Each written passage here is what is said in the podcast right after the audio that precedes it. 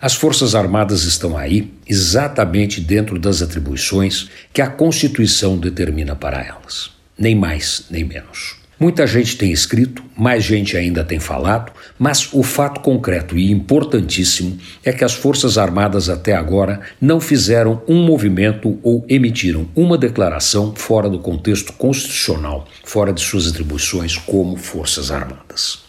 Usaram quartéis como pano de fundo, pediram golpe de Estado, militares deram declarações descabidas, mas a maioria dessas manifestações foi feita por oficiais da reserva. E, como perguntava um antigo general quando estava na ativa, qual a tropa de um general da reserva?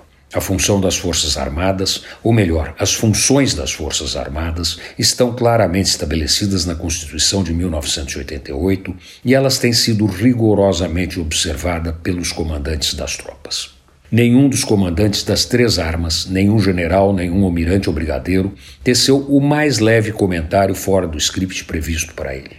Muita gente tem analisado e comparado o momento atual com o passado, feito vaticínios terríveis e dramáticos. Outros têm tentado levantar bandeiras mortas há décadas na tentativa de criar saia justa para os militares. Outros ainda insistem em ver fantasmas e dizer que eles estão prontos para atacar, sem dizer de onde ou por quê.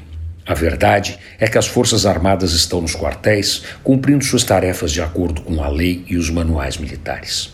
Não há nenhuma ação que indique movimentação diferente. Tem muita gente que gostaria disso, mas no mundo real, no dia a dia do Brasil, o que se vê é o contrário. As Forças Armadas estão garantindo a democracia e zelando pela paz, como a lei determina que elas façam.